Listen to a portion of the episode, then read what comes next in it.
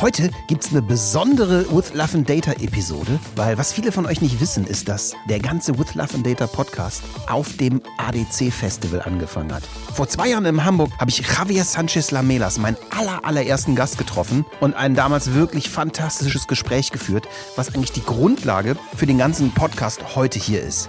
Schnitt 2019, ADC Festival, Ende Mai in Hamburg. Und diesmal sind wir auch offizieller Podcast-Partner vom ADC. Und ich bin super froh, dass wir das sein können, weil ich glaube, dass ganz viel von dieser wichtigen Diskussion, die wir gerade führen, genau dort stattfindet. Und deshalb freue ich mich super darauf, mich heute mit Dörte Spengler-Ahrens und Heinrich Paravincini zu treffen und mit ihnen darüber zu reden, was dies Jahr unter dem Motto Creative Intelligence alles so sich verbirgt.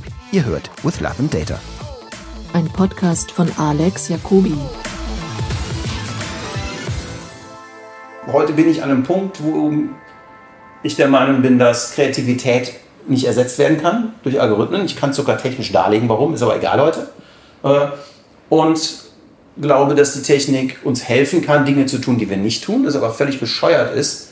Versuchen, Dinge, die wir können, durch Technik zu ersetzen, ist Quatsch. Es ist viel schlauer, Dinge, die wir nicht können, durch Technik zu ersetzen. Also ich finde diese ganze Debatte so ein bisschen hochgejazzt, weil mhm. äh, ich würde mich da mal ganz, ganz äh, entspannen bei dem Thema. Also seitdem es die Kommunikationsbranche gibt, ja, also äh, oder, und die mit Technik, ich will jetzt nicht beim, beim Griffel anfangen oder bei irgendwelchen Höhlenmalereien, aber fangen wir mal bei Gutenberg an. Ne? Mhm. Also dein Beispiel. Natürlich ist es immer schon so, ne? da gab es neue Technik, so einen Buchdruck. Ähm, dann, dann nimmt dir die Technik halt was ab. Was, dann musst du nicht alle Bücher selber malen und irgendwelche Skriptoren haben, die es alle schreiben, kannst du halt mit Druckstöcken arbeiten. Super. Ja. Das enthebt dich aber nicht der Aufgabe, das äh, selber zu illustrieren und einen Text zu schreiben. Und das äh, ist immer noch deine kreative Leistung. Und ähm, dann gab es immer den Fotosatz, dann gab es Desktop-Publishing, dann gab es das Internet, dann gab es Mobile und jetzt dann gibt es Bots und jetzt gibt es AI und morgen gibt es was weiß ich ey, das ist doch nichts, das ist doch nichts Besonderes. Das ist einfach nur eine neue technische Möglichkeit. Und das, wie gesagt, es enthält einem auch heute nicht der Aufgabe, damit umzugehen und kreativ damit zu arbeiten. Damit können wir die Diskussion jetzt auch beenden. Weil let's, yeah, let's work with it. So, das ist so die Message für mich. Wo, wo wir ja schon beim Thema sind, äh, wir, wir, sind ja mal wieder völlig reingeslidet in den Podcast hm. äh, mit Dörte Spengler-Ahrens hm. und Heinrich Paravincini. Äh, ihr, ihr, kuratiert den ADC, das Festival, mhm. richtig? Genau, ich kümmere mich um die ähm, Besetzung der großen Bühne mit den Speakern, die sich rund um das Thema, das wir gemeinsam definiert haben, durch völlig unterschiedliche Blickwinkel ja, anbieten mhm. und versuchen so viel wie möglich mhm. Inspiration aus den verschiedenen Fachbereichen, aber auch darüber hinaus. Also wir haben auch Philosophen da, Jonathan Mese, äh, Künstlerkollektive, die mit AI erzeugte Kunst äh, gerade bei Sotheby's für 450.000 Dollar verkauft haben, wo nicht ein einzelner Mensch eine Pinsel in die Hand genommen hat. Also wir haben so verschiedene Reizthemen und Blickwinkel und mhm. lassen es von unterschiedlichsten Menschen aus Kommunikation, Medien, Kunst, Philosophie, Architektur, Design beantworten. Ja, und was wird jetzt irgendwie alle unsere Fachbereiche ähm, dabei sind, dass wir auch zeigen können, was für eine, äh, eine, Power auch unsere Kommunikationsbranche heute hat und bei diesen Reizthemen auch Antworten hat. Und ähm, dieses Thema ist da. Äh, nur wir wollten eben auch diesen Begriff Artificial Intelligence vermeiden und haben dann eben Creative Intelligence draus gemacht. Okay. Was grundsätzlich äh, auch miteinander verwandt ist. Also beides kommt ja aus dem Silicon Valley. Äh, das eine ist eher technischer, das andere ist eine Methode. Also eine Design was ist, was ist Creative Intelligence? Äh, das wurde, äh, also es gibt ein gleichnamiges Buch, da gibt so es äh, so ein, wie heißt es, ein Design Thinking Guru heißt sowas heute, Bruce Nussbaum, der hat das geschrieben, ähm, der lehrt zum Beispiel an der Parsons und an Stanford und das ist eigentlich eine Weiterentwicklung von einer Design Thinking Methode, also sich quasi auf seine kreativen Stärken zu besinnen, bestimmte Methoden anzuwenden, um Technologie zu beherrschen. Darum geht es eigentlich im weitesten Sinne. Er hat auch sowas äh, erfunden wie den CQ, den Creative Intelligence Quotienten. Okay. Der quasi, es gibt so fünf Parameter, die weiß ich jetzt alle nicht auswendig, muss ich kurz nachschlagen, äh, an denen man halt messen kann, ob man äh, kreativ intelligent ist. Also ob man eine, ähm, ja, sowas wie ein Intelligenzquotient. Ja, woran misst man das? Ja, und es gibt da bestimmte Dinge wie, äh, wie, wie Teamfähigkeit, ähm, wie Deep Diving, ähm, auch äh, Unlearning, ne? also wie man sich frei macht von, von, von gewissen Prozessen, die man quasi mit auf den Weg bekommen hat. Und da gibt es zwei, drei andere äh, äh, Parameter, die auch messbar, messbar sind. Und so baut er seine äh, Lehre quasi auf. Wir haben das natürlich dann entlehnt, weil wir, wir wollen natürlich über Artificial Intelligence und Kreativität reden. Aber letztendlich interessiert uns natürlich auch der Mehrwert, den wir als Branche äh, in diese Diskussion mit reingeben können. Und ähm, wir glauben, also ich glaube persönlich auch, dass wir gerade in Europa gut daran tun, äh, jetzt nicht den Technologieführern, die es nun mal zweifelsohne heute in China und in Kalifornien gibt, hinterher zu hecheln, sondern unseren eigenen Weg zu gehen, unsere eigenen Assets da in die Waagschale zu werfen. Glaubst du, wir haben da noch eine Chance? Ja, auf jeden Fall. Das können wir ja, das können wir ja gleich, äh, was weiß ich, bei äh, Museumsführer in Rodenburg ob der Tauber werden oder irgendwie in Neuschwanstein oder sowas. Da können die Chinesen alle mal gucken ne? und dann machen wir ein bisschen Tourismus. Ich habe ja also, letztens, können wir aufhören, oder? Ja, ich habe ich hab letztens die lustige LinkedIn-Story von unserem geschätzten Kollegen Mirko Kaminski aus China verfolgt. Mhm. Und der, der hat eine Sache geschrieben, das fand ich echt ziemlich crazy. Wo er meinte, vor zehn Jahren sind viele Leute aus Asien hergekommen, haben sich super interessiert für das, was wir machen. Und mittlerweile. Transrapid. Bitte? Hm? Den Transrapid bestaunt. Hm? Und mittlerweile interessiert sich kein Arsch mehr für Europa und kein Arsch mehr für Deutschland. Die fragen noch niemand mehr. Äh, so die Antwort ist eher, ja, wir haben eine Milliarde User. Was, ihr habt nur 80 Millionen Einwohner? So, so auf der Ebene. Deshalb, deshalb frage ich. Ja, das ist ähm, auch nur eine, ein Blickwinkel. Es gibt einen anderen Blickwinkel, den, äh, den, äh, der definitiv äh, immer noch spannend wird. Das wird daran, kann man daran zum Beispiel ablesen, dass diese ganzen europäischen, vor allem französischen, italienischen Luxusbrands so extrem begehrt darüber ja. sind, weil die halt eine Geschichte haben. Ja. Und äh, das kann man auch ein bisschen weiterdenken, da geht es ums Thema Kultur. Ja. Das heißt, wir haben halt eine völlig andere Kultur als die chinesische, aber die scheint für die immer noch eine große Faszination auszuüben. Das sieht man natürlich nicht nur an Tourismus, sondern an, an diesem Louis Vuittons und Fendis dieser Welt, die da unfassbar viel gekauft werden und sehr begehrt sind sondern irgendwie auch daran, dass äh, alle. Wir, wir sehen einen. Genau, ja. Äh, Ja, klar. Louis Vuitton. ähm, kann ich. Äh, Yamamoto, dass, aber. Dass wir. Äh, dass wir ähm, äh, und darüber sollten wir, sollten wir mal reden, was wir daraus machen. Also jetzt nicht wie noch mehr Luxusmarken auf den Markt werfen, sondern was wir aus diesem, dieser unglaublich reichhaltigen und sehr vielseitigen europäischen Kultur ja. mal machen können und wie wir das in den Kreativprozess reinbringen würden. Das finden wir zum Beispiel sehr, also ich finde das sehr interessant, äh, weil natürlich, wenn wir nach Nutzerzahlen oder nach Fortschritt oder Subventionen, äh, die, chinesische Regierung subventioniert ja diese ganzen äh, Firmen massiv, die mhm. halt da irgendwie rein investieren äh, gucken, dann können, wir, dann können wir gleich aufhören zu diskutieren. Also ich glaube, warum soll man uns nicht auf unsere Stärken mal besinnen? Und äh, da sind wir attraktiv und es ist auch nicht wichtig, nur zu gucken, ob die Chinesen uns attraktiv finden, sondern erstmal bei sich selber anfangen. Hm. Ich glaube auch, dass ähm, Technologie ein Krieg ist, den man schwer gewinnen kann, also zumindest aus unserer Sicht.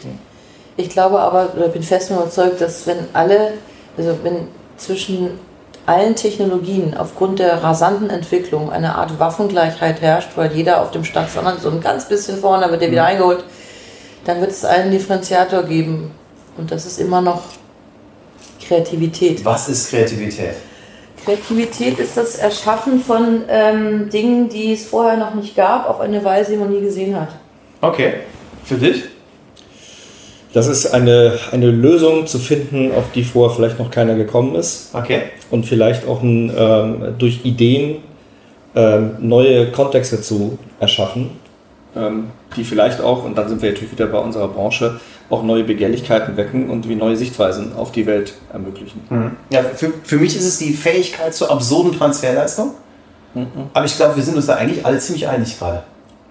Das ist so eine also Frage. Absurdität ist immer, ist immer, ist immer äh, sehr gut. Ähm, das ist so wie der, auch dieses Thema Unlearning, also mhm. einfach, einfach Pfade verlassen und einfach völlig anders an Dinge rangehen. Auch mal einen Zufall und den Fehler eine Chance geben und mal Dinge kaputt machen, wieder zusammenbauen. Mhm. Einfach aber viel ausprobieren. Ich glaube, ähm, das ist aber auch jetzt eine Binsenweisheit, das ist jetzt ein No-Brainer, was wir jetzt hier erzählen. Also gerade, äh, das weiß jeder.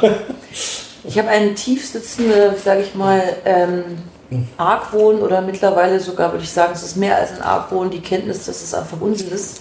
Ich weiß, das ist auch nicht populär, diese Meinung, ähm, dass Kreativitätstechniken ähm, äh, nicht zu großer Kreativität führen. Ja, du bist der Meinung, dass es so ist? Dass es nicht zu großer Kreativität ja. führt, weil du kannst schon gewisse Mechanismen erlernen, aber dann das Quäntchen Realität, ne?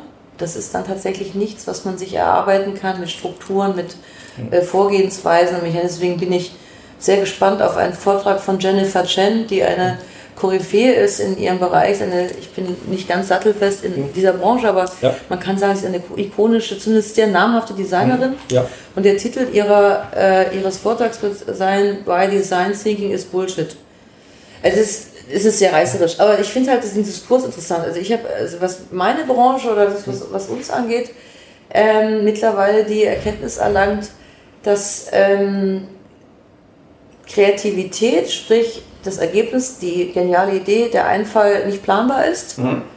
Er ist an, man kann ihn anstreben, man kann auch äh, sich wahnsinnig viel Arbeit reinstellen, was auch leider eine Bedingung ist für das gute Ergebnis. Ähm, da kommt viel Erfahrung hinzu und alles Mögliche. Aber dieses Quäntchen, der Geistesblitz, der geniale Einfall, The Magic. The Magic, Gibt's das? Gibt's die? der Wow, Ja, klar. wir nennen es den, also ich nenne es immer den Wow. Den Wow, äh, den kannst du nicht äh, mechanisch erzeugen, egal mit welchen Techniken du dich da vorher abgeplagt hast. Das ist leider einfach so.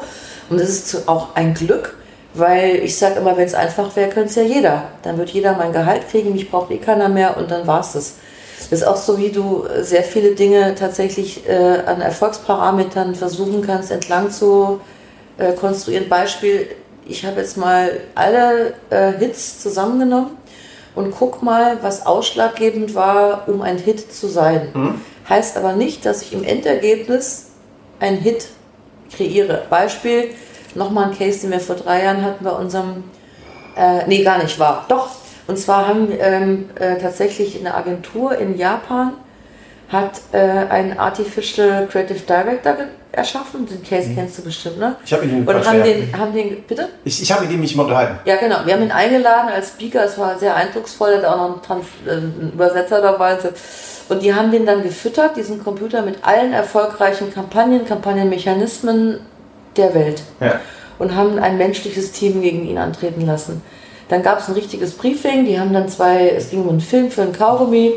Und die haben die Dinger auch dann umgesetzt, jeweils. Und da waren wir alle ein bisschen froh in der Branche, leicht aufgeatmet, dass der, ähm, der menschlich erzeugte, der leider auch nicht wahnsinnig gut war, äh, das Produkt äh, trotzdem besser abgeschnitten hatte als das künstliche. Das war vor ein paar Jahren. Da hatten die Leute alle Angst. Oh Gott, oh Gott. Wenn ich jetzt im Aldi an der Kasse stehe, habe ich Angst, dass ich in zwei Jahren da eine Maschine steht. Das ist eine relativ realistische Angst. Ja, oder dieser komische Lexus-Film von letztens. Habt ihr den gesehen? nee. Irgendein Film, der, wo irgendeine. Also ich, ich, ich muss ganz ehrlich sagen, ich fand, äh, wie, wie hieß er noch? Das war ein cooler Typ. Ich habe mit ihm eine Stunde noch einen Podcast mal aufgenommen, später im, im Hotel. Der. Ich fand den Case richtig scheiße von ihm. Absolut, aber es Weil, war immerhin aber weißt du ein warum? Aber weißt du warum? Weil, weil es eine totale Fehlannahme ist. Und das, äh, ich habe, als, als ich bei euch im, äh, in, in Stuttgart gesprochen habe, hatte ich ja so eine Punchline, äh, wo ich sagte, darum wird kreativ, darum äh, würden Maschinen niemals kreativ sein. Wenn du eine, eine Maschine mit was fütterst, ja, also jede Form von Lernen äh, oder jede Form der, der Versuch der Beschreibung, wenn ich versuche, Musik zu verstehen, dann muss ich ja alle Parameter nehmen, die zum Erfolg führen. Und dann lass es uns mal auf ein Musikstück reduzieren. Ein Musikstück wird ja nicht zum Erfolg, weil es so eine geile Akkordfolge hat.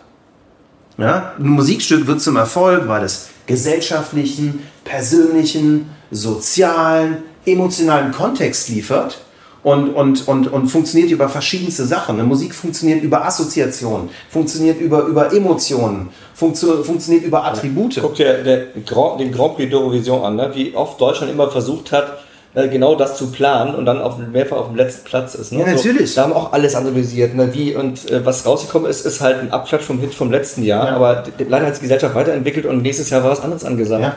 Genauso ist es eben auch, wenn du eine, eine KI mit solchen Sachen irgendwie fütterst. Aber ich glaube auch, dass die besser werden. Also ich glaube, dass das quasi Das ist Start der Technik Problem. ist. Das ist nicht mehr dieses, wir waren ja alle unbestritten derselben Meinung, auch als wir beim äh, Mountain View äh, Google Summit waren, mit den Experten am Tisch, dass Reproduktion und Analyse, also erst Analyse, dann Reproduktion etwas ist, das ist die KI von gestern. Mittlerweile arbeiten sie an der KI von morgen und ich hoffe, sie scheitern, ich glaube es auch, äh, die mit dem Stichwort Chaos, die mit dem, die versucht, den Genius, ne, diese, diese, diesen Blitzeinschlag äh, irgendwie dann doch äh, künstlich herstellen zu können. Aber das schafft sie Und immer nur dann, wenn sie die Welt, in der sie sich bewegt, versteht.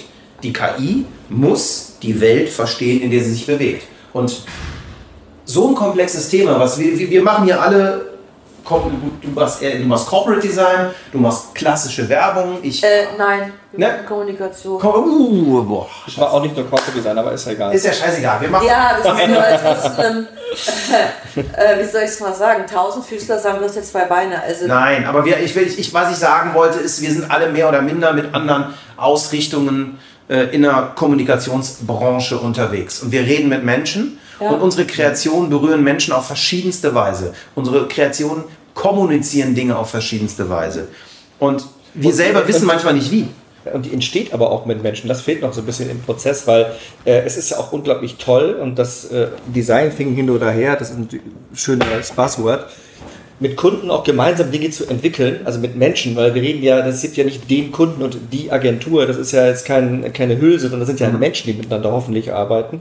Und ich finde, gerade da, aus dieser Reibung, aus der Zusammenarbeit, entsteht ja manchmal auch der Wahnsinn oder das Chaos oder der, das Generve und die Nachtschicht und die noch bessere Idee und was auch immer.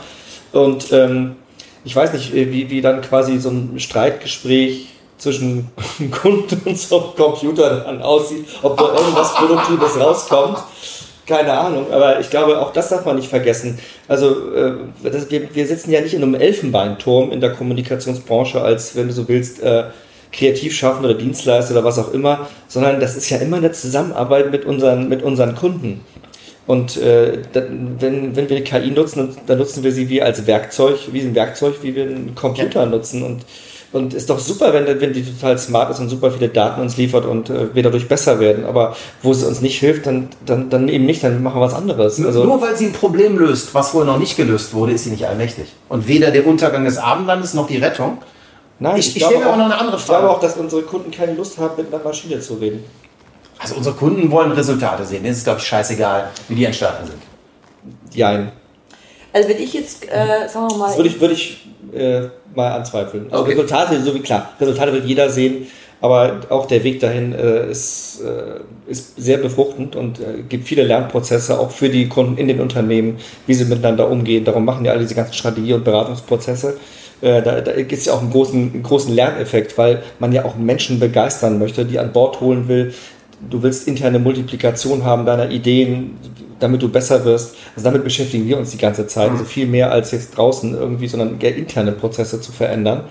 Und das, ähm, das ist ein Menschenthema, das ist kein Maschinenthema. Maschinen helfen dabei, um, um, um, Wissen zu aggregieren. Das ist ganz wichtig und auch vielleicht, äh, um kreativ besser zu werden, in der, um da unterstützt zu werden. Aber das, es arbeiten immer noch Menschen gerne zusammen.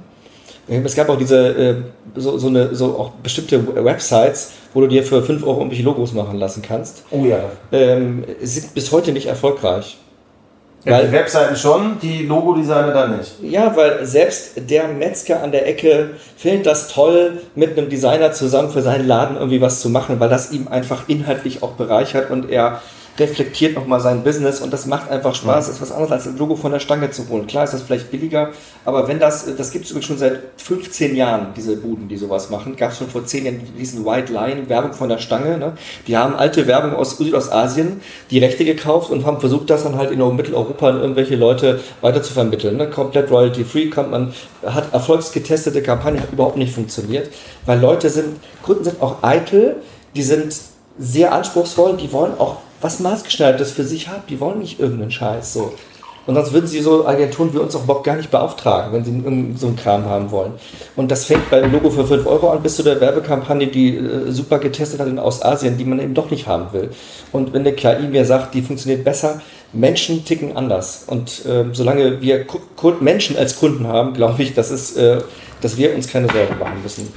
Ich glaube schon, dass, das, äh, dass der Faktor Mensch eine riesige Rolle spielt. Ähm, auch in dem Ergebnis. Ich bin ein bisschen, ähm, wie soll ich mal sagen, ich verstehe den Punkt, den Heinrich gerade gemacht hat, dass du sagst, es ist ein gemeinsamer Prozess und es ist ein Miteinander auf eine Reise gehen und der menschliche Faktor und so weiter. Ich habe da eine etwas gespaltene, mal wieder, äh, Haltung dazu. Ich finde es extrem wichtig, dass man Menschen begeistert und anzündet. Und bevor man die große, wie sagt man, äh, Audienz draußen, also Zielgruppen furchtbar oder eben die Menschheit begeistern, anzünden kann, muss man natürlich die kleinere Gruppe, nämlich die Auftraggeber, begeistern und anzünden. Und es ist auch schön, wenn man ge- gemeinsam sich an Dingen, zumindest in den Zielen, gemeinsam heranarbeitet und sagt, das ist genau das, was wir erzeugen wollen.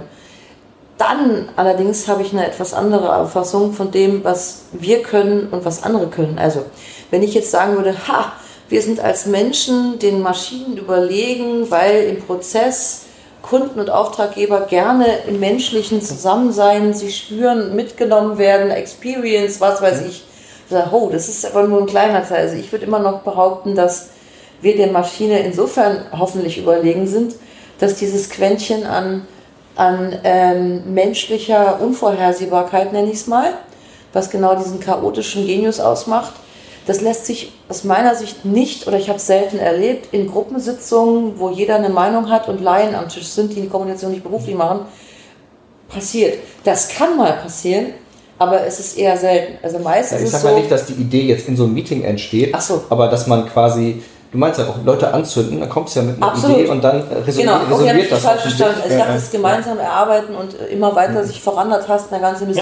Das dachte ich wäre dein Punkt. Mein Punkt ist tatsächlich, dass ich glaube, dass es gibt Phasen, wo man sich wie der Autor mit dem, was auch immer, und der Komponist mit dem Klavier und der, was, wer auch, ja, was du gerade tust, zu, zurückziehen muss und äh, sich sammeln und seine Expertise wirksam werden lassen kann. Und das kann man nicht immer in gruppendynamischen Prozessen machen. Das Bist ist du eine Künstlerin? ne? Ich bin Kreative vom Beruf. Ich bin jemand, der sein Geld damit verdient, seine Karriere gemacht hat, ähm, erfolgreich zu kommunizieren. Mit erfolgreich meine ich, Menschen zu berühren und anzuzünden und zu begeistern aus Themen, die keiner hören will, Talk of Town zu machen, die Leute zum Weinen und zum Lachen bringen kann und das beruflich macht. Wie viel Technologie verwendest du in deinem Alltag dazu? Meinst du jetzt physisch im Sinne von ich tippe in mein iPhone oder meinst Weiß du jetzt äh, Das alles, alles das, was du als Technologie empfindest, die dir hilft. Okay, ich sag's mal andersrum. Ähm, ich nehme an, die Frage zielt dahin. Ähm, es hört sich jetzt sehr opportunistisch an, aber ich finde es unglaublich toll, ähm, was wir dank Technologie mittlerweile in der Lage sind zu tun äh, und uns auszudenken. Es gibt ein Beispiel, das ist ein Case, den äh, ich unfassbar finde. Und zwar großes Vorbild, äh, haben andere gemacht in Australien. Und zwar haben sie auf Basis von Big Data und extrem schlauen Algorithmen ähm, die Kampagne äh, Snickers, You are not you when you're hungry, auf eine völlig neue Dimension gehoben. Und zwar haben die äh, aufgrund von, ähm, die haben die, die, die Befindlichkeiten in den Social Media Kanälen ausgelesen und haben die Stimmung des Landes analysiert. Und zwar haben die sogar Ironie erkannt. Deswegen, mir geht es fucking super, war ganz klar, es geht ihm fucking scheiße. Also die haben die Stimmung im Land analysiert, haben das einem Messwert und haben gesagt, so, in Kooperation mit 7-Eleven werden die Snickers-Preise, weil you are not you when you're hungry, dieser Volksstimmung angepasst. Das heißt, du konntest äh, sekundengenau sagen, sind alle schlecht drauf, kostet das Ding nur noch die Hälfte, essen alle wieder Snickers, geht die Stimmung wieder hoch, kriegt das jetzt einen normalen Preis. Das ist der Hungerism, also eine Mischung aus Hunger und Algorithm. Und das war natürlich, kannst du dir vorstellen, für Snickers in Australien der PR-Crew. Jede Nachrichtensendung hat über den Hungerism berichtet. Ob die jetzt fünf Schokoriegel mehr, das ist vollkommen egal. Was für eine geniale Idee. Die wäre vor ein paar Jahren undenkbar gewesen. Oder die Überlistung von Technologie. Noch ein schöner Case. Ähm, auch geil, äh, Whopper. Ja? Du kannst Alexa nicht nutzen für Werbung. Schade. Ja? Haben sie aber. Wie haben sie es gemacht? Sie haben einfach Fernsehspots äh, geschaltet und Radiospots, wo sie gesagt haben, hallo Alexa, was ist ein Whopper? Dann haben sie Wikipedia genommen und haben in Wikipedia einen Werbetext reingestellt. Das köstlichste, was zwischen zwei Fleisch, äh, zwei Brötchenhälften jemals an Fleisch gegrillt wurde, lalalala. Bis die geschnallt haben, was da abgeht, hat die ganze Nation unfreiwillig ihren Alexa aktiviert bekommen, der ihnen einen Werbetext über den Whopper erzählt hat. Das war auch wieder, was ich sagen will, ist nur zwei kleine Beispiele für vor ein paar, vor zehn Jahren hättest du mit irgendeinem Kunden noch über, hm, ja, machen wir den Whopper auf den 18 Eintel noch etwas näher und da schreiben wir drüber jetzt mit noch mehr Beef. Ja, aber das- das ist die, das ist das, die schöne neue Welt. Und Da, darüber da, aber freuen wir uns im genau der Kopf. Kreis zu meinem Gutenberg-Beispiel. Ja. Technologie ermöglicht uns einfach dann, wenn wir gut sind, völlig neue Ideen zu haben. Doch, super. Aber äh, es ist nicht, ich hab's nicht, du hast nicht ganz meine Frage beantwortet. Okay, dann sag- aber nicht was sie mal. gemeint hat. Also, ähm, du hast gerade fantastische Beispiele gehabt, wie äh, Technik als Teil der Kommunikation und als Teil der kommunikativen Idee funktionieren kann. Was mich interessiert ist, wie du ganz persönlich, Dörte, in deinem Alltag Technologie einsetzt, um zu diesen Ideen zu kommen. Also dein persönlicher Nutzen von Technologie, das würde mich interessieren. Okay, da gibt es eine ganz banale Regel, die ich meinen, all meinen Junioren und jedem erzähle, der sie hören will. Äh, tu, was alle tun, guck, was alle gucken. Nutzt, was alle nutzen. Okay. Heißt im Klartext, ich muss alle sozial relevanten Medien bedienen und mich da wirklich, ist nicht bedienen, ich auch keine Analysen lesen, ich muss sie tun. Ich muss mit meinem Sohn äh, stundenlang Ego-Shooter, äh, Let's Player und äh, so, ich muss Podcasts hören. Du Arme. äh, tu, was alle tun, Fortnite spielen. Fortnite, ja, da gucke ich nur zu. Der spielt auch Destiny 2, glaube ich. Nee, spielt Fortnite, ist, haben sie gespielt, ist jetzt aber. Genau. Minecraft, ja, da bin ich gerade Das mal. Genau. Und Und, du musst äh, alles machen. Muss alles machen. Ich musste. Clash of Clans spielen. ja, das war eine Zeit lang ganz schön angesagt. Ja. Genau, also das sind diese Dinge, die tatsächlich extrem wichtig sind. Das ist so, du kannst keine, keinen Science-Fiction-Film dir ausdenken, wenn du bis dahin nur Bilderbücher angeguckt Ja. hast. Das hilft einfach nichts. Du musst, dich, also du musst es kennen, um es zu bespielen. Ganz einfach. Würdest du zum Beispiel so, so ich- ich überlege das für mich immer ganz viel, was ich da so mache, weil, ich, wie gesagt, ich hänge jetzt an so einer sehr komischen Ecke, weil ich eben so mal äh, beinahe Physiker geworden wäre und dann aber doch irgendwie Straßenhip-Hop machen wollte und dann am Ende Reinhard May-Platten aufgenommen hat, was sehr lustig war in meinem Vorleben. Äh, Und ich, ich suche immer nach, bei mir nach Wegen, wo ich mir eine neue Technik bauen kann, die nicht das, was ich richtig geil kann, irgendwie ersetzt, sondern die eigentlich das, wo ich so richtig scheiße drin bin, äh, für mich tut. Ne? Und für, für, für mich ist Technik zum Beispiel so eine Sache, ich habe dem Heinrich eben ein bisschen im Vorgespräch erzählt. Ne? Also ich interessiere mich ja total für die Idee, wie kann Vorhersage und Marktforschung zum Beispiel Kreativität helfen. Also wie, wie kann man in unserem Dreierjob mit solchen Technologien uns so einen Wert bringen, dass wir das Gefühl haben, oh, jetzt können wir damit unseren Job besser machen. Ja, gib mal ein Beispiel bitte. Äh, Ich, ich gebe dir mal ein Beispiel. Also, ich habe zum Beispiel äh, das simple Problem, ich habe einen supergeilen TV-Commercial. Den habe ich für Italien produziert. Der hat eine supergeile Musik und einen Sprecher, der geht dir unter die Haut. So, und jetzt möchte ich das Ding mit demselben Impact in China und in Norwegen rausbringen. Wenn ich jetzt aber dieselbe Emotionalität in der Stimme und der Musik in Norwegen in den Spot haue, dann fallen die alle tot um und finden das todpeinlich. Weil die, der kulturelle, das kulturelle Empfinden, die Art zu kommunizieren ist da anders. Und dann verwende ich zum Beispiel eine Mischung aus, meine Algorithmen, die, ich, die wir für uns gebaut haben, da schmeißen wir dann, die kommen nicht auf die Idee, was gut ist, sondern wir zeigen denen, was gut ist. Ja? Wir schmeißen, wir machen, wir nehmen den Spot und dann können wir analysieren, wie die Menschen sich emotional, psychologisch fühlen und was für eine, wie die Werbewirkungsmechanismen von dem Spot in den Teilen sind. Und dann suchen wir eine Stimme auf Norwegisch und eine Musik und machen den Spot damit fertig und messen dann die emotionale und psychologische Reaktion der Menschen in Norwegen und merken, oh, wenn der so eine Donnerstimme hat und die Musik voll auf die 5 geht, dann finden die das alles scheiße. Und auf einmal merken wir, okay, da kommen wir jetzt gerade mit unserem Bauchgefühl nicht weiter. Weil das, was wir da gut fanden, das finden die da nicht mehr gut. Und auf einmal kann ich dann zum Beispiel in meine Algorithmen dieses Ergebnis dieses emotionalen Profils reingeben und dann kommen da 50 Musiken raus. Aus einer Library von einer Viertelmillion. Davon sind 45 richtig scheiße. Und würde ich mir noch nie mal trauen, irgendwem vorzuspielen. Aber fünf davon sind richtig gut. Und auf einmal, Woher weißt du, dass sie richtig gut sind? weil ich sie richtig gut finde. Ah. Weil ich als kreativer, du als kreativer Mensch musst am Ende entscheiden, ob es gut oder schlecht ist. Aber diese, dieses kleine Quäntchen zu bestimmen, ist das jetzt genau die richtige Dosis von Gut, die ich in dem Land brauche, um dieselbe Wirkung wie da zu erzielen. Das machen meine Algorithmen. Aber erst wenn der Mensch mit seiner Erfahrung und der Algorithmus übereinstimmt, dann wird es richtig geil. Und Norwegen ist noch lustig, versucht das mal nach China zu machen. Das wollte ich gerade sagen. Was machst du denn in China? Da ist dein Bauchgefühl, sorry, nichts. Richtig. Äh, In China mache ich genau dasselbe. Ich, äh, ich muss dazu sagen, ich habe auch eine, eine, eine ziemlich große Sprecheragentur. Also wir machen 5000 Voice Castings im Jahr. Ich habe in 40 Ländern äh, Sprecher. Und was ich dann mache, ist, dass ich äh, 20 chinesische Sprecher, von denen ich glaube, dass sie gut sind, diesen Spot sprechen lasse und die alle miteinander durchteste. Und zwar nicht auf die Werbewirkung, sondern auf den emotionalen Impact. Ob es für die Chinesen sich emotional genauso anfühlt, wie es sich für die Italiener in Italien angefühlt hat. Wenn ich den gefunden habe, Aber das lässt du nicht in einer Testgruppe vorspielen, sondern Doch. du ma- ah, ich. Das sind dann Menschen, die das bescheuert aufs klingen, aber ich betreibe auch noch ein internationales quantitatives Testnetzwerk dafür. Äh, Also wir haben Aber da würde ich sagen, dass, da mache ich einen Haken dran. Das Ja. Maschinen, das, das ist klassisch. Ja, nee, aber ich habe es Das Maschinen- das- und jetzt- dass das Maschinen quasi das Testproblem ersetzen, das würde ich schwierig finden. Doch, und das, das fängt an. Pass auf, du hast recht, das ist sehr schwierig. Es gibt eine Sache, wo wir es mittlerweile können. Und zwar bei der emotionalen Wahrnehmung von Musik. Äh, Wir haben so viele Daten darüber, wie Menschen emotional auf Musik reagieren, dass wir mittlerweile Algorithmen haben, wo wir, denen wir einfach nur die Musik vorspielen und dann spucken die ein Profil aus und das validieren wir nochmal per Marktforschung.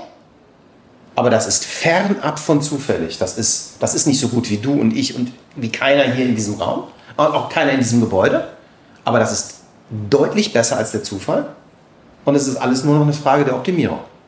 Und das, das geht schon mit Technologie. Nur am Ende bist du doch diejenige. Du, du wirst ja nicht dafür bezahlt, dass du sagst, oh geil, ich nehme Coldplay. Du wirst dafür bezahlt, dass du eine große kommunikative Idee hast und dann vielleicht Coldplay dir hilft, diese Geschichte zu erzählen. Aber deine, deine, deine Arbeitsleistung äh, besteht ja nicht darin, Coldplay auszusuchen, sondern, sondern eine, eine, eine, eine Geschichte. Ich meine, eigentlich erzählt ihr doch Geschichten, oder? Ja, ja. Ich erzähle Ja? Geschichten. Du erzählst du nicht? Ähm, das ist unterschiedlich. Also man unterscheidet, also eine, eine Marke ist grundsätzlich immer eine, eine Geschichte. Ja. So. Und ähm, dann äh, würde ich sagen, erzählen wir definitiv auch äh, mit dem, was wir machen, irgendwie Geschichten. Ich würde, ich mag es aber lieber, wenn man, wenn wir über uns äh, sagen, wir schaffen Lösungen. Okay, also es ist eine pragmatische Geschichte, oder? Ja, also letztendlich. Was ist denn das Problem? Problem von der Lösung steht ein Problem. Ja, keine Ahnung. Der Markt ist nicht attraktiv, Produkte werden nicht gekauft, äh, äh, die Mitarbeiter finden das Unternehmen doof, äh, sieht altbacken aus, äh, Employer Branding funktioniert nicht. Äh, gibt tausend Probleme, die Unternehmen so haben ne? und Marken so haben. E-Commerce läuft nicht. Der Handel arbeitet gegen die E-Commerce-Abteilung. Da hauen sich alle Köpfe ein äh, ne, in den Abteilungen Unternehmen. Es gibt, also Probleme haben nun wirklich, da gibt es natürlich genug wir stellen uns natürlich die Frage, was ist da als Designer die Lösung dafür? Und da helfen Geschichten. Aber die Geschichte ist nicht quasi das Ziel, wir müssen Geschichte erzählen, sondern wir müssen ein Problem lösen. Also Designer, wenn sie gut sind, lösen sie Probleme. Okay, und das mit, und zwar mit kreativer Intelligenz. Hoffentlich. Hoffentlich. Ich würde ich würd, ich würd gerne nochmal die. Dörte, du hast nämlich eben schon so ein ganz bisschen erzählt, dass ihr beide ja nach, nach inspirierenden Leuten sucht. Die Ja. vielleicht auch völlig fernab, oder ich, ich, ich kann es für mich sagen, ich bin eine Zeit lang auf irre viele Konferenzen gefahren und die geilsten Vorträge waren immer die, die eigentlich überhaupt nichts mit meinem Business zu tun haben, sondern die so weltfremd waren, dass ich sie mir mal irgendwie doch angeguckt habe und am Ende total umgedacht habe. Habt ihr so, so, so, so Beispiele für Geschichten, die ihr gerade kuratiert, einkauft oder vielleicht auch schon gehört habt von so. Ja, dort hat ja schon ein bisschen erzählt, wen wir auf dem Festival irgendwie haben werden. Und wir hoffen uns natürlich schon, also dass wir eben nicht nur Cases darstellen, guck mal, was die Tolles gemacht haben, sondern eben auch Philosophen, Künstler, Ja. also Hirnforscher, also Menschen, die ganz andere Inspirationen wie reinbringen. Also es ist ja auch das, was den ADC mit seinem Festival total von Formaten wie OMR oder dem Mexiko unterscheidet. Bei uns geht es wirklich um den Content, es geht wirklich um die Inspiration des Inhalts, Ja. der uns weiterbringen soll und nicht um Methoden, wie man jetzt noch mehr äh, Pullis mit noch mehr Targeting verkauft. Ne? Also da, das ist nicht das, womit wir uns äh, beim ADC beschäftigen. Es ist schon so, dass es ein Mix sein soll aus, sagen wir mal, Vorbildcases, die einen inspirieren und den Köpfen dahinter, die äh, hoffentlich erklären können, oder was heißt erklären können, die einfach erzählen, wie sie darauf gekommen sind und dass man sich da, also ich weiß nicht, es gibt, finde ich, also für mich ist ein gelungener Kongress immer eine äh, Mischung aus äh, hochinspirativen Experten, Input, wo man weiß, das ist ja irre, was der macht und man ist einfach demütig und denkt so, boah, das würde ich auch, das hätte ich auch, ne, so. Bis hin zu, wie du gerade sagtest, Dingen, wo du denkst, so wirklich, muss ich jetzt dem Architekten zuhören, Wir haben jetzt den ähm, von Gerkan, Mark und Partner, was ein lebendes, Volkfried Mark. äh, wie bitte? den Mark haben Wir haben den Mark, genau, der ist 85. Der wird einen so inspirierenden Vortrag halten, wo du jetzt als Werber, das, ist, das habe ich mit Architektur zu tun, aber der wird uns erklären, was, was Menschen ausmacht, warum, wie, wie man die Menschen durch äh, Architektur und Raumgestaltung manipulieren und überhaupt und so. Also er hat also es ist extrem, es ist ein ganz, also vollkommen fernab von klassischem Architekturgeplauder, äh, bis hin zu einem Irren wie einem Jonathan Mese, der einfach sagt, du weißt, Diktatur ist äh, der Kunst und so. Also das ist halt, das ist für mich immer die, die reizvolle Mischung aus Best Cases, Hochinspiration von Kollegen, bis hin zu Philosophen oder die Bernardi Luft, die uns erklärt, was für elektrochemische Prozesse in welchem Teil des Gehirns für Kreativität zuständig sind, bis zu diesen Wahnsinnigen, die sagen, Kunst braucht keine Künstler mehr. Wir machen das jetzt äh, mit reiner Technik und das ist die Zukunft. Also all wollte ich diese, gerade fragen, als du das erzählt Ja, das Findest du, dass alles- das Kunst ist? natürlich, also ich habe da, also meine persönliche Meinung ist nein. Über den Kunstbegriff zu Heinrich, diskutieren, du? das artet jetzt aus. Ist doch geil. Los, lass raus. Lass Nein, es ist äh, aus meiner Sicht. Stall auf, Äh, lass die Löwen raus. es gab vor ein paar Jahren äh, The Next Rembrandt. Ja. Das war auch wieder äh, Maschine, wurde gefüttert mit allen Rembrandts Ja. äh, dieses Planeten. Und äh, die Maschine wurde aufgefordert, einen Rembrandt zu Aber kreieren. das ist doch mal nach Zahlen und keine Kunst. Siehst du, das habe ich auch gesagt. Das ist das Rep äh, Analysieren und Reproduzieren ist nicht äh, schaff erschaffen. Und äh, ich habe äh, kleiner Gedankensprung. Wir waren gerade in Amsterdam und äh, Van Gogh in dieser unglaublich knappen Kurzformulierung standen sehr schlaue Sachen drin, nämlich, dass wir der dem Wahnsinn also dem arm, der arme Mann hatte eine psychotische Störung. Ich habe die ganze Zeit versucht, das Wort erratisch nachzuschlagen. Also der, der Kunsthistoriker schrieb, the more erratic äh, diseases äh, äh, expression, also je mehr sich die erratische Störung ihren Weg bahnte, desto außerordentlicher wurde die Kunst. Im Sinne von, der musste verrückt sein und verrückt äh, hat, sie- hat ihren Weg gefunden, sich gebahnt und das war halt, und das, gut, Leonardo äh, da Vinci war jetzt nicht, so wissen wir es nicht, nicht wahnsinnig, aber durch diesen Wahnsinn und diese, wie sagt man, dissoziative Störung äh, hat er diesen, diesen visuellen Ausdruck erfunden. Der Pablo Picasso ganz anders. Der hat einfach Kubismus sich ausgedacht. Der war jetzt nicht wahnsinnig, also viele Frauen hatte, aber du hast so verschiedenste Ursachen, die aber zutiefst menschlich sind. Und da schließt sich wieder der Kreis. Wie kreativ können Maschinen sein? Ja? Sie können eben nicht absurd werden. Sie Das können, das ist das schöne Wort absurd, das du vorne benutzt. hast. Ich nenne es Chaos, du hast es anders genannt. Ich habe über den, über den Zufall und den Fehler gesprochen. Genau, Zufall Ja. und Fehler. Aber, aber Zufall wäre ja wieder die Frage, wenn ich einen, ich kann ja eine Maschine nehmen und ich kann die zufällig irgendwelche Kleckse an die Wand machen, äh, das ist ja keine Kunst. Der Zufall und Kunst ist ja, Na gut, Kunst, kann, ist das, was Menschen als Kunst deklarieren. Ähm, also ich glaube, dass, aber wie gesagt, den Kunstbegriff um sich Du willst nicht, ne? Nee. Ich weiß nur, Design ist keine Kunst. Ähm, äh, dazu stehe ich auch. Nein, also ich glaube, die, äh, äh, die, die diese Diskussion, äh, habe ich am Anfang ja schon gesagt, ich, ich finde die auch absurd. Also immer dieses Mensch gegen Maschine. Warum, machen, warum reden wir eigentlich immer darüber? Was ist denn das unser Problem? Dass wir, äh, haben wir einen Minderwertigkeitskomplex oder sowas? Auf jeden Fall. Ja, aber warum? Ich meine, letztendlich haben auch Menschen diese, diese Technologien erschaffen, ist doch super. Ähm, Und äh, es wird in äh, 50 Jahren auch andere Dinge geben, die, äh, die, die noch weiter gedacht sind. Äh, Man sollte das Menschsein dabei irgendwie nicht vergessen. Wir reden ja, sagen wir, im, im Designbereich, habe mich irgendwie letztlich mit ähm, zwei Designern aus dem Team von Johnny Ive, also äh, bei Apple irgendwie unterhalten, ähm, die jetzt alles schon so durchdesignt haben, ihr ganzes Leben. Es geht nur noch darum, die sich halt eher mit dem Thema äh, humanitärer Auftrag von Design beschäftigen und natürlich gucken jetzt auch alle auf diese Cases. Ne? Wir haben die ja jetzt auch mit dem Thema ähm, äh, ähm, äh, Pollution of the Oceans oder diesem, diesem Thema äh, Hunger und diesen ganzen riesen äh, Metathemen, die die Menschheit irgendwie hat.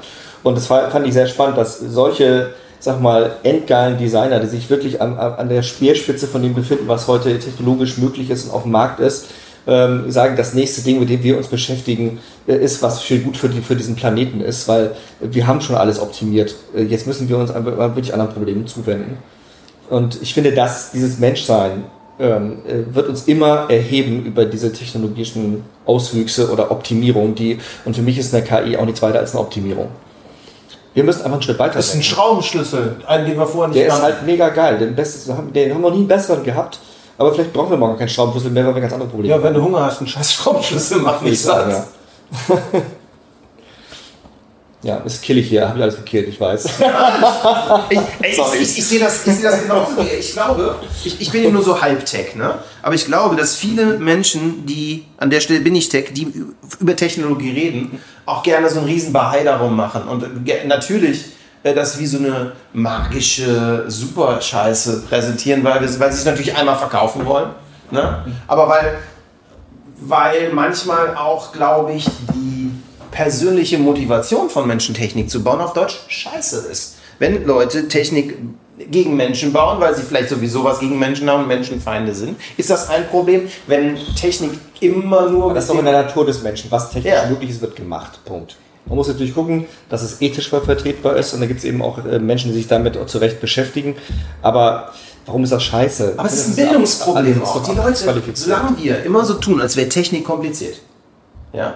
Ich meine, der, der, der, der, der, der Mensch, der dieses gibt- wunderschöne genau, Ledersofa gute und gemacht schlechte hat, Technik. der labert doch nicht den ganzen Tag drüber, wie scheiße schwierig die Nadel hier durch das Leder ging, bis das Sofa fertig war. Interessiert doch keine Sau. Also warum tun viele Technikleute das an der Stelle? Das ist, das ist doch die Frage. Und wenn ich das als Bildungsaufgabe nicht mache, wenn ich nicht schaffe, Menschen, die zu Recht, also was ich nicht kenne, habe ich Schiss vor. Ist doch normal, haben wir alle. Wenn ich also zu Leuten gehe und ihnen etwas als entweder als Magie verkaufe oder sie für dumm erkläre, weil sie es nicht direkt rein, äh, dann muss ich mich ja nicht wundern, wenn die Angst davor haben. Und, und auf einmal kommt diese e e extreme Geschichte da rein. Ich, ich, ich, glaube, dass es viel wichtiger ist, dein Eingangsplädoyer eigentlich mal durchzuziehen, nämlich zu sagen, locker bleiben ist ja nur, ist ja nur AI. Ja.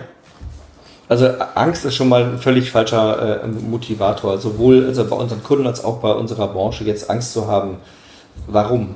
Wie gesagt, es gab immer schon Technologien. Angst sollte man haben, wenn man sich dem verschließt und so mit, mit Scheuklappen durch die Gegend irgendwie läuft. Das ist halt auch, äh, das ist so, wie es den Fotosetzer heute nicht mehr gibt und nicht, oder es gibt einfach Berufe, die gibt es dann irgendwie nicht mehr. Dafür gibt es ganz viele neue, ganz viele andere.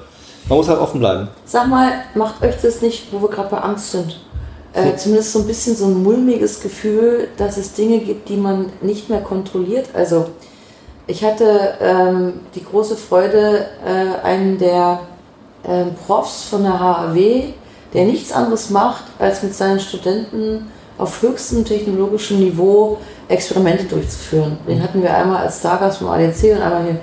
Der hat uns einfach mal ein Beispiel gegeben. Wir sind alle Laien, wir haben keine Ahnung. Aber er hat uns einfach mal ein Beispiel gegeben. Pass auf, wir haben, also er mit seinen Studenten haben die ein Programm entwickelt. Es gibt sehr viele Online-Banken und die haben ein Problem, dass ein gewisser Prozentsatz der Neukunden sind Betrüger. Und äh, der hat einen Algorithmus mit seinen Studenten entwickelt, der äh, das ähm, erfasst, wie Menschen agieren, die Betrüger sind. Der hat dann aber, jetzt kommt's, die haben, ich bin wie gesagt der- Letzte, der das- davon was versteht, aber das ist eine Art, ich nenne es mal offenen, selbstlernenden Algorithmus. Das heißt, die haben eine Kette von ähm, Algorithmen geschaffen, die sich permanent selbst optimieren. Sag, sag mal, lieber, ich weiß der Name, Peter, äh, habt ihr denn irgendeine Ahnung, was eure Programme sich da gegenseitig beibringen, sich weiterentwickeln und weiter und so? Sagt er ganz ehrlich, nein. Und wir können es auch nicht. Das, das übersteigt unsere Fähigkeiten. Die Maschinen oder die Maschine optimiert sich selbst. Und da machst du dir nicht Sorgen, dass die vielleicht mal auf die Idee kommt, das so zu optimieren, dass die Dinge tut, die du vielleicht gar nicht willst. Doch, tut sie. Aber es ist Und das ist der Moment, wo er sagte, ja, in, in dem Bereich dieser Überschaubarkeit, wie die Zielsetzung ist, Betrüger rauszufiltern und das kann sie. Ne? Und immer besser. Da, da macht man sich natürlich keine Sorgen. In dem Moment, wo die anfängt, Waffensysteme zu entwickeln, äh, sich in Bereiche vorzutasten Ja, das und Aufgaben nicht. zu bekommen, die darüber hinausgehen, äh, eine Erfolgsquote zu erzielen und sich da immer mehr äh, ne, dem, dem Ideal anzunähern. Das ist dann schon der Moment, wo du denkst so, hm, das ist Sag auch mal, der das ist jetzt Tesla-Gründer seine Vorträge diese, drüber diese hält. Ethik, Ethik, Ethikdiskussion, da gibt es ja auch über Cyberwar, das heißt irgendwie Waffensysteme, die sich selbstständig Ziele suchen und so weiter, wer kontrolliert die? Am Ende des Tages musst du halt gucken, das ist eben das, Maschinen können unfassbar viel. Wichtig ist, dass, der Mensch die Ziele noch vorgibt. Das ist aber etwas, was wir nicht davor. geben dürfen. Also das, das Problem, was du gerade machst, das ist, ein, glaube ich, ganz spannend. Das ist das größte Problem, was gerade erforscht wird bei KI. Die, die Techniker nennen das das Explainability-Problem. Ne? Das, ist, das ist halb philosophisch, halb technisch das Problem. Die Frage ist aber, ob es ein Problem ist. Ähm, das, was du jetzt meinst, ist ein, ist ein sogenanntes Deep Learning, so ein neuronales Netz, das praktisch lernt. Das, das schreibt einen Algorithmus, in dem es lernt. Hast du Angst vor deinen Kollegen? Ich nein. Okay, dann brauchst du auch nicht Angst vor diesem Netzwerk zu haben, weil du weißt auch nicht, was bei denen im Kopf abgeht, wenn die eine gute Idee haben. Und äh, ich, ich glaube, dass man lernen muss, in dieser Ungewissheit zu leben. Diese Algorithmen haben Grenzen. Ja? Klar, ich kann da nicht reingucken, ich weiß nicht, was sie machen. Ich weiß, was sie machen, aber ich weiß nicht, wie sie es machen. Aber es ist am Ende auch Du egal. kannst auch nicht in das Gehirn deines Kollegen Richtig. gucken. Da, damit das kommen wir auch ganz Nur als, gut klar. wenn, wenn es um eine Maschine geht, hat der Mensch ja quasi als ähm, allmächtiges Wesen Ja. äh, natürlich den Anspruch, das alles zu kontrollieren, was in dem Zweifelsfall dann nicht kann. aber die aber Maschine die hat kein ist der- Bewusstsein. Genau, die kann kein Bewusstsein und das meine ich ja eben. Also der Mensch gibt die Ziele vor, Ja. die dieses System oder welches System auch immer, ob es ein Deep Learning oder AI oder wie auch immer ist, erfüllen soll. Es wird dann halt gefährlich, wenn äh, die Systeme sich die Ziele selber irgendwie stecken und der Nee. Mensch komplett außen vor bleibt. Weißt du, was gefährlich das ist? nicht äh, passiert, ist das, ist das äh, wirklich eine, das ist so eine Phantomdiskussion. Ich, ich glaube, es ist was anderes. Ich glaube, es wird in der Sekunde gefährlich, in der der Mensch eine Maschine baut, deren Aufgabe ist, überlebe. In der Sekunde kommt das Problem. Die Maschine selber kommt nie auf die Idee zu überleben. In der Sekunde, wo ein Mensch einen lernenden Algorithmus bauen würde, der vielleicht die gesamten Daten der Welt von Facebook, Google, Amazon und leck mich am Arsch, völlig egal hat, ja, und du diesem Algorithmus, wir sind technisch davon entfernt, dass das ginge, aber sagen würde, überlebe, in der Sekunde wären wir der Schöpfer einer neuen, vielleicht einer neuen Lebensform. Aber wir wären der Initiator von dem ganzen Schlamassel. Also äh, das haben wir, da haben wir doch gerade jetzt einen wunderbaren Plot für den nächsten James Bond Film geschrieben. Ne? Ich habe nicht gesehen. Ach, Nee, ja, für die anderen können, ne? Das heißt, der, der Böse, den James Bond demnächst stoppen muss, der hat genau dieses Programm geschrieben, der, eine Maschine, der der Maschine sagt, sie muss überleben. Und, Mensch, wir einfach eine Filmkarriere. genau, und du hast und du hast ja schon in, der KI geschrieben, die halt Agentenmusik identifiziert, Ja. war doch schon, da schließt doch der Kreis. Ja, aber äh, Spaß beiseite. Ich glaube, äh, wir, wir dringen jetzt hier auch in, in, in Sphären vor, die vielleicht, ähm, sag mal, auch jetzt uns nicht zustehen. Ich glaube, da kommen wir lieber mal aufs ADC-Festival, da haben wir tolle Hirnforscher und super Menschen, die dafür vielleicht noch mehr beitragen können. Wir sind ja nur zwei, zwei äh, irgendwie einfache Kreative, die einfach nur super ihren Job, glaube ich, machen. Und ich glaube, wir, wir sollten uns darüber unterhalten, was wir mit dieser Technik anstellen können.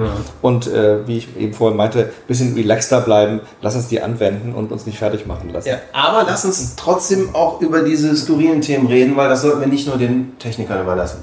Genau, es, muss ja mal ein bisschen absurd bleiben, ne? sonst äh, verlieren wir das Menschsein. Ja. Absolut. Was war denn so für euch? Also das Thema Inspiration ist ja, glaube ich, ein ganz wichtiges, ne? was auch sehr menschlich ist. Habt ihr so Beispiele für Sachen, die total unbelievable inspiring sind? ja, aber die haben es mit, wenig mit Technik zu tun bei mir. Das ist scheißegal. Ähm, also was mich inspiriert ist, am, ich, ich fahre gerne in irgendeine Stadt und laufe da einfach stundenlang, tagelang rum, auch alleine. Und äh, das, äh, Tokio ist so eine Stadt, wo ich immer wieder gerne bin. Oder auch, es kann auch New York sein oder London oder was weiß ich wo, Rom. Ähm, das inspiriert mich einfach. Einfach zu gucken, was die Menschen da machen, was für Alltagsschwachsinn da passiert und was da für, für visuelle Themen einen inspirieren, was für Gerüche, was für Gebaren, was für, ja, was für Dinge da auf einen einströmen. Äh, von Overkill bis total leise. Das, das finde ich irgendwie inspirierend. Punkt, ja. Mich inspirieren Dinge, und das auch in zunehmendem Maße, ähm, die ich nicht verstehe. Cool. Äh, und zwar die ich hoffentlich am Anfang nicht verstehe und äh, dann dadurch, dass ich mich darum kümmere oder zumindest mich bemühe, ähm, das ist unglaublich bewusstseinserweiternd und auch Dinge, die dir widerfahren, die du nie wolltest.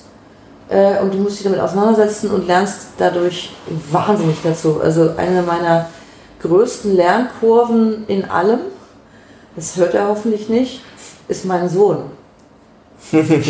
Habe ich vor zwölf Jahren noch überlegt, ob Pokémon okay ist, ob ich die Bauklötzchen lieber in Naturfarben oder in, Farbfarben kaufe, um ihn nicht zu, zu sehr zu beeinflussen. Wir haben komplett die Kontrolle verloren. Also alt ist das? äh, 16. Äh, wir haben komplett die Kontrolle verloren, äh, nicht im Negativen, Gottes Willen, es ist nicht drogenabhängig und macht so.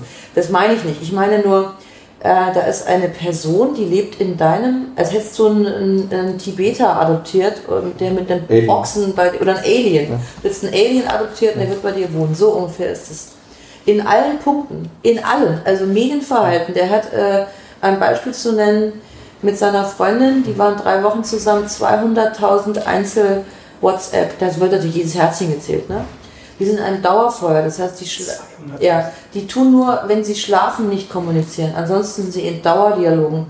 Wo denkst du, das ist doch krank? Das ist ganz normal, es machen alle. Du hast es noch nicht gewusst, jetzt sitzt er da. Äh, unser Arbeitszimmer ist eine Gefechtsstation, äh, die mit vier Screens mittlerweile ausgestattet ist. Die Computer, ich mache mal ein Foto und lachst dich schlapp. Und es ist auch nichts Außergewöhnliches. Das ist ganz normal. Also was ich sagen will ist, bis hin zu meinem Musikgeschmack, das ist schwer, mich zu beeinflussen. Ich war immer äh, Elektro, Techno, alles was so, ne? Äh, nun ja, sagen wir es mal so, die Welt des Hip-Hop äh, wurde mir verordnet. Und ich habe jetzt auch da Kenntnisse und das, also in allen, also das ist so eine Art Alien zur Fortbildung der Mutter. Aber es ist Und das ist nur ein Punkt verzerrt. Das- ganz kurz noch, und das ist natürlich etwas, diese Art von äh, Zwangsedukation passiert ja auch im Arbeitsleben.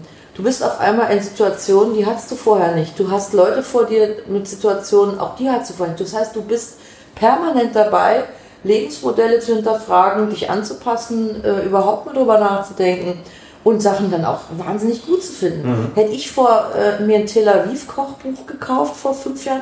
Sicher nicht. Ich hätte gar nicht gewusst, was die da essen. Äh, das ist so äh, Bewusstseinserweiterung, aber in einer Schlagzahl, die da würden kommt Otto Lengi um die Ecke. 40 Jahre selber gemacht. Was? Und dann kommt Otto Lengi um die Ecke.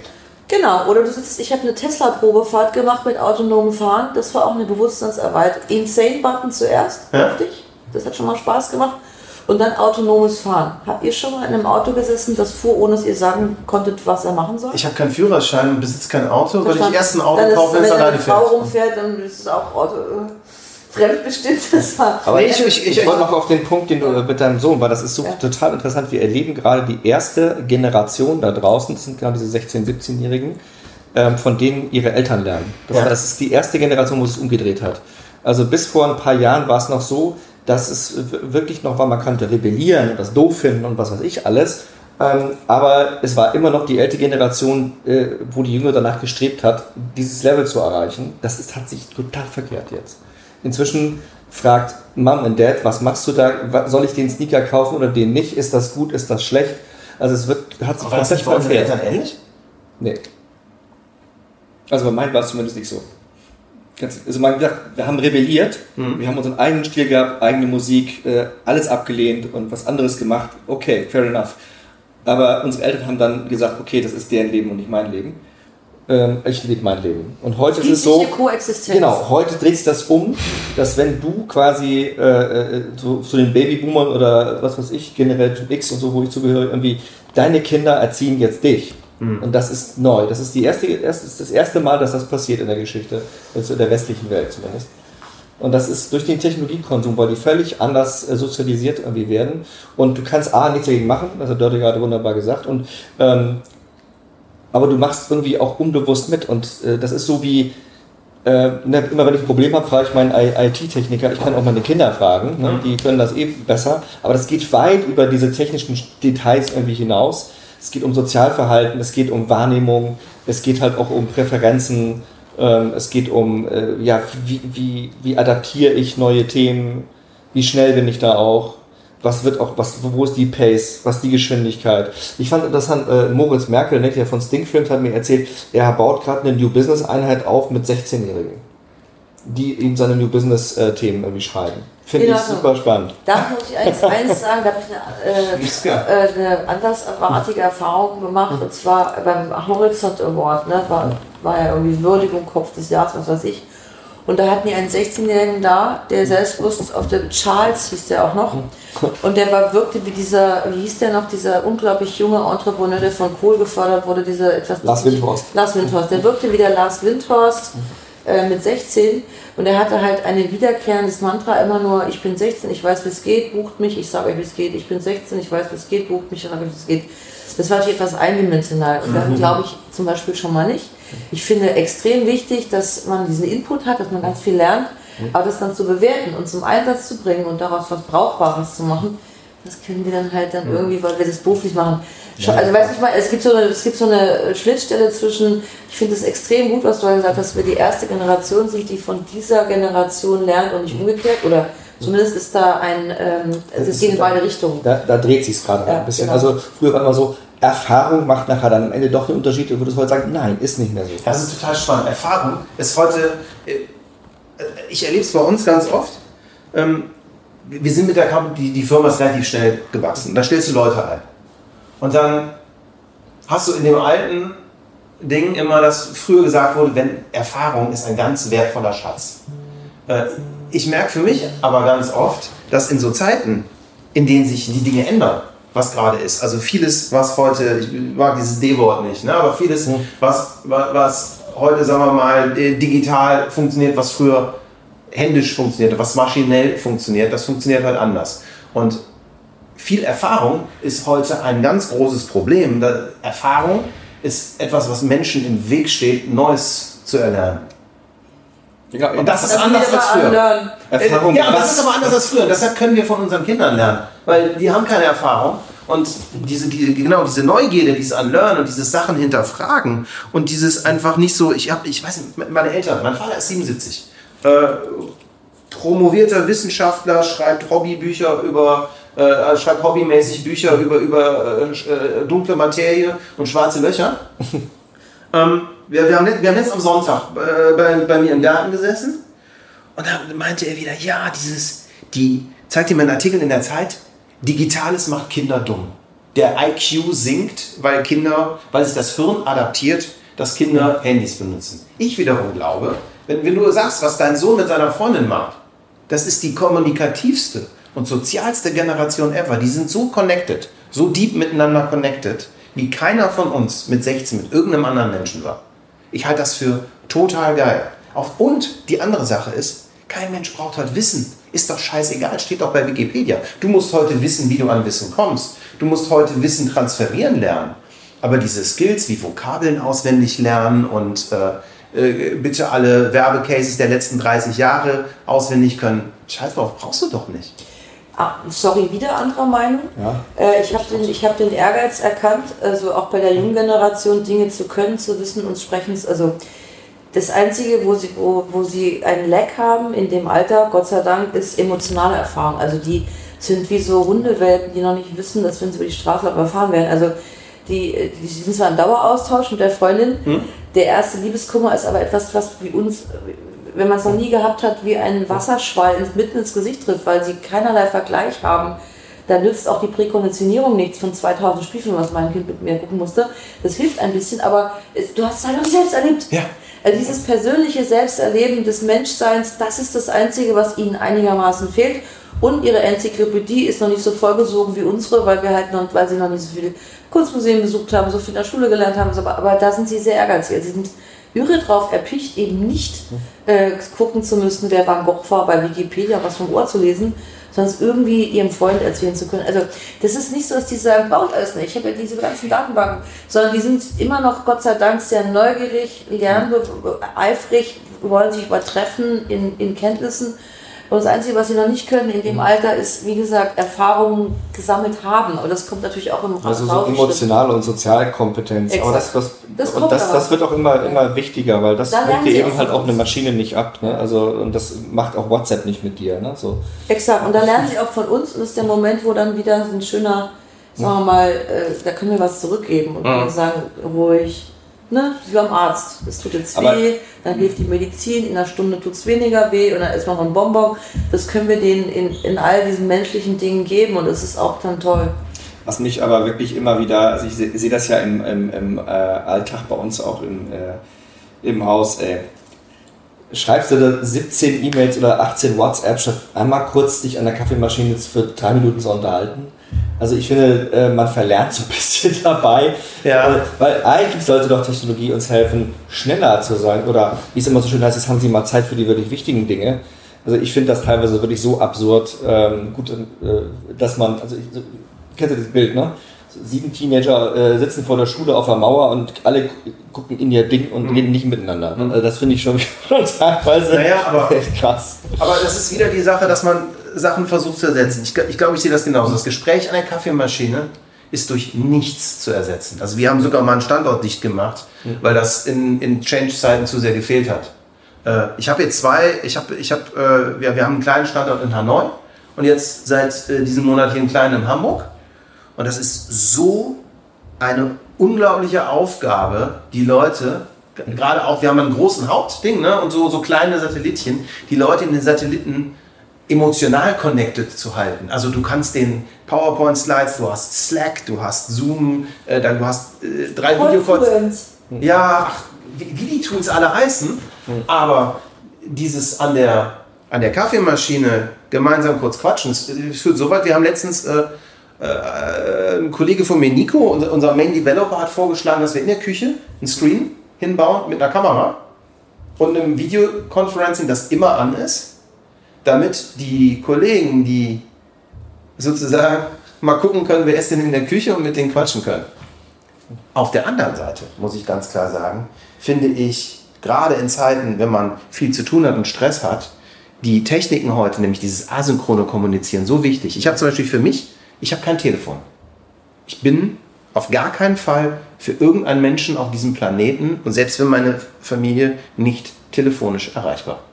Weil es mir, ich arbeite ganz viel mit Menschen. Ich habe manchmal äh, 14, 15 verschiedene Termine am Tag, ist, wo ich mir einfach nur eine halbe Stunde Zeit nehme, um mit jemandem eine halbe Stunde alle zwei Wochen zu reden.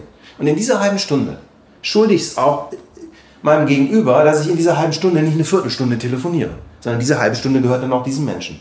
Wenn ich jemanden anrufe, Du könntest aber für eine WhatsApp schreiben. Nee, aber, nee, aber der, der. WhatsApp, da kann, ich an, da kann ich zwischen zwei, nee, kann ich zwischen zwei Terminen antworten. Aber wenn so. ich direkt zu jemandem hingehe, zum Beispiel am Schreibtisch, und den aus der Arbeit hole, nur weil mein Problem größer ist, oder wenn ich jemanden anrufe, nur weil ich jetzt mein Problem lösen will, und den nicht, das finde ich total schlimm. Deshalb finde ich die Chance, heute asynchron zu kommunizieren, ist jetzt egal, ob es Slack, Chatter, WhatsApp oder E-Mail ist, dass derjenige antworten kann, wann es ihm passt und man sich dann gerne zum Call vereinbart, sagt, lass uns doch morgen oder aus, lass uns in einer halben Stunde in der Küche treffen und quatschen. Finde ich gut. Ich finde, das hat Kommunikation total äh, respektvoller gemacht. Ja, wenn, aber wenn jetzt äh, dein, deine Frau äh, an, dich anrufen will, weil sie im Stau steht und du die, de, dein Kind vom Sport abholen musst und sie dich ja nicht erreicht, dann ist es zwar schön, dass du asynchron kommunizieren kannst, aber in dem Fall gibt es trotzdem, glaube ich, mächtig Beef, oder? Äh, in dem Fall gibt es Mittel und Wege, dass es die Nachricht nicht erreicht. In dem Fall gibt es tatsächlich, äh, die äh, Verabredung, dass angerufen wird. Aber, aber, aber, aber wenn es wirklich wichtig ist. Ich, meine es jetzt im, Ja, ja. im Arbeitsalltag. Okay. Ich meine es gerade, wenn, wenn wir drei, man in, in, in einer Position ist, äh, dass man als Leader für mehrere oder für viele Menschen verantwortlich ist. Ich würde dir äh, sowas von komplett widersprechen. Mach. Ähm, weil auch, also ich sag mal, man, nicht jeder kann sich an der Kaffeemaschine treffen, weil man einfach physisch nicht am gleichen Ort ist. Aber Missverständnisse, die durch so, soziale Medienchats kommen, äh, äh, also, also quasi potenzieren sich ganz, ganz schnell mal. Ja. Dagegen ein fünfminütiges Telefonat, wo man Zwischentöne, Untertöne, Ja. Stimmung raushört, brauche ich nicht erklären. Also das ist genau wie mit den 15 E-Mails. Also das ist dann quasi, also besser als sich treffen ist immer noch telefonieren und dann kommt, also vielleicht bin ich da auch oldschool, aber dann kommt erst irgendwie Texten. Okay. Ähm, ne, Texten macht aus anderen Grund Sinn, äh, zum Beispiel wenn du in einem Meeting sitzt und es total langweilig ist und du nebenbei trotzdem was erledigen kannst oder irgendjemand antworten kannst, ist das super, weil es nicht auffällt. Aber es ist, also ich finde schon, je entmenschlicher die Kommunikation wird, desto teilweise wirkungsloser wird sie auch. Lustig, was du sagst, weil ich bin wieder mal exakt der gegenteiligen Ansicht. Ich bin ein riesiger Von Freund. mir oder von Ihnen? Von, äh, also das teilt sich gerade so ein bisschen. Also ich bin ein äh, riesiger Freund von ähm, Textkommunikation, nicht weil ich mal Texter war oder irgendwie, sondern einfach weil genau wie du sagst, du zwingst, du gehst keinem auf die Nerven Ja. und mir geht. Ich finde es nichts schlimmer, als wenn man mich anruft. Mich ruft zum Glück auch Ja. niemand an. Ja. Und ich habe das auch so eingerichtet, dass mein Privat wird eh nicht telefoniert. Wann soll ich denn das machen? Ich habe ja den ganzen Tag Termine. Mein Mann ruft nur an, wenn das Haus brennt. Das macht er nicht, der schreibt sonst eine Nachricht. Ähm, Und der Rest der Menschheit, ich habe jetzt, der Kunde sagt, um Gottes Willen, da schreibe ich zurück, so, ich bin jetzt gerade, es tut mir leid. Und sprechen nur im äußersten Notfall. Dafür habe ich Berater, Gott sei Dank, die das beruflich machen und deren Job es ist, zu telefonieren. Ich finde Telefonieren schwierig. Warum finde ich es schwierig? Weil ich keine, ich habe keinen, ich sehe nichts. Ich habe, also meine Ehe ist fast in, den, in einer Langzeitbeziehung in die Brüche gegangen. Ist natürlich nicht, aber weil wir nicht telefonieren können, beide nicht. Der eine sagt einfach nichts. Und das ist wie in diesem lustigen Telekom-Spot von vor 100 Jahren, wo der Mann nichts mehr sagt und der andere denkt, oh Gott, ich habe einen Kunden verloren. Oder Pap, Dad, I'm gay. Dann kam nichts mehr. Und zwar nicht, weil der Vater so fassungslos war, einfach die Telefonleitung war so schlecht, da war Stille. Und diese Stille am Telefon hat, kannst du dir vorstellen, war sehr Ja, ja. lustig. Ähm, das ist in der Tat so. Also ich, ich bin gut im persönlichen Gespräch. Das finde ich auch super. Das kann nichts ersetzen. Und zwar am besten, wenn man sich fokussieren kann, nicht in Gremien rumsitzen, sondern wenn wirklich mal ein tolles Gespräch wird, gibt nichts ersetzen. Und das andere ist, Gott sei Dank, Mails, Apps, Whats, was auch immer, aber bitte nicht Telefon, weil dir- fehlt die Bildinformation. Weil du nie weißt, wenn der gerade mal schweigt, hat der vielleicht einfach den Mund voll. Der isst. Ja? Oder schlecht gelaunt klingt er. Warum? Weil er lauter reden muss, weil er gerade irgendwie lernt ist. Und du denkst, oh Gott, die Stimmung ist scheiße. Vielleicht zieht er den Etat zurück. Dabei hat er einfach nur laut gesprochen, weil er gerade irgendwie vielleicht heiser war. Also, let's not do that. Und was, was ich immer ganz spannend finde, wenn man gezwungen ist, ein Problem, eine Frage aufzuschreiben, klären sich die Hälfte der Fragen bereits im Formulieren selber.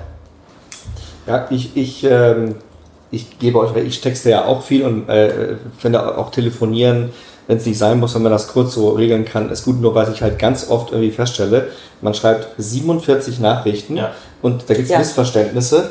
Und äh, weil man einfach äh, nicht in der Lage war, Einmal gesagt hat. ähm, so sieht's Und aus. deshalb gehört diese Diskussion zu With Love and Data, weil das einfach falscher Sinn von Technologie ist und wieder nur noch mailen ist auch scheiße. Mit, miteinander reden, wenn es gut ist. Technik, wenn die Technik Und immer Sinn schön macht. CC, ne? immer schön irgendwo in CC, so überflüssiger Kram. Hast du mir jetzt was zu sagen oder nicht? Ne? Also, Ja. Ja. Fantastisch. Wisst ihr, dass wir seit anderthalb Stunden reden? ja. Ja. Es macht einen großen Spaß mit euch. Das ist doch super.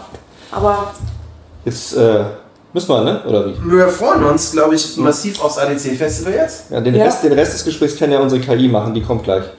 Genau. Ich bin gespannt. Eigentlich waren wir hier zwei Bots, die einfach nur uns äh, ja, versucht haben zu ersetzen.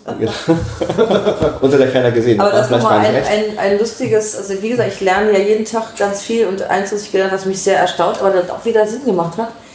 Könnt ihr euch vorstellen, dass Menschen psychologische Beratung mittlerweile lieber von Bots erfahren? natürlich. weil äh, sie sich leichter tun, einer Maschine hemmungslos ihre Sachen zu erzählen, als einem Therapeuten. Das macht erstmal keinen Sinn, denkst du, oh Gott, wie soll eine Maschine verstehen, was mich emotional bewegt? Es macht aber doppelt Sinn, wenn du weißt, wie man doch ein bisschen Hemmungen hat und feige ist und einer Maschine wiederum gnadenlos alles offenbart, weil die dich nicht bewerten kann, weil sie keine Emotionen hat und du kein Gesicht verlierst, weil es eine Maschine ist. Irre, aber nachvollziehbar. Ja. Und, und lustigerweise ist es extrem einfach, einer Maschine das Erkennen von Emotionen beizubringen. Maschinen können das richtig gut, Emotionen erkennen. Sie, sie können sie nicht selber spüren, aber sie können sie benennen. Und das ist Gut. total spannend. Das ist das hilft trotzdem- dann auch bei der Diagnose. Das ist aber trotzdem, glaube ich, ein Mindset auch dessen, der sich da aus, äh, wie soll ich sagen, äh, breiten möchte. Weil ich würde immer tatsächlich, wenn ich ähm, also psychologischen Rat in irgendeiner Angelegenheit äh, gerne hätte, würde ich schon auch einen menschlichen Rat bevorzugen, weil jetzt kommt's, ich glauben würde, dass ein Mensch in, aufgrund seiner Erfahrung sich vielleicht besser hineinversetzen kann. Eine Maschine kann ja analysieren. Aha, nach all dem, was der mir erzählt, hat er folgende situative Störung und da empfehlen wir mal dieses Verhalten. Jetzt mal ganz vereinfacht gesagt. Also das ist immer noch eine Abwägungssache, wo man sich den Rat dann holt. Es sollten, glaube ich, immer Menschen und Maschinen sein. Eine Maschine kann alles psychologische Wissen aller Ärzte auf diesem gesamten Planeten beinhalten und vielleicht eine Diagnose, Vorschläge geben, auf die der Arzt nie kommt. Wahrscheinlich muss es aber immer den Menschen geben, der absurd lateral denkend diese Einschätzung bewertet und mit seinem ganz persönlichen, mit seiner ganz persönlichen äh, II, der Internal Intelligence, äh, da kommen wir wieder zur Emotion, vielleicht ist auch ein ganz gutes Schlusswort, weil die Emotion und die Empathie, wie heißt das, mitfühlen kann niemand ersetzen. Also der Chinese sagt, der längste Weg ist nur halb so weit mit einem Freund an einer Seite. Ich glaube, eine große Aufgabe der Psychotherapie ist nicht analysieren und heilen. Ich glaube, die Hälfte der Miete ist sich geliebt fühlen, verstanden fühlen und äh, die Emotionen, die man empfängt, wenn, wenn ein Mensch einem wirklich zuhört. Das ist, glaube ich, tatsächlich nicht zu unterschätzen. Ja, so bleibt die Frage offen, ob jetzt irgendwie die, äh, die KI dann der Freund an der Seite irgendwie sein soll oder ob es nicht doch lieber ein Mensch ist. Genau, Also ich würde den Menschen bevorzugen. Ich glaube auch. das glaube ich auch. Ich danke euch. Danke zurück für dieses hochinteressante äh, Austauschgespräch. Genau. War Wir toll. sehen uns alle beim ADC-Festival wieder. 25. Nee, 23. Mein Gott, ich bin schlecht 23. vorbereitet. Mai. 25. haben wir alle einen Kater. Das hoffe ich doch. Also, Sehr gut. Dankeschön. Vielen Dank. Tschüss. Das war With Love and Data mit Dörte Spengler-Ahrens und Heinrich Paravincini. Wenn euch diese Episode so gut gefallen hat wie mir, geht zu iTunes, bewertet uns mit 5 Sternen und hinterlasst einen Kommentar. Ich freue mich von euch zu hören.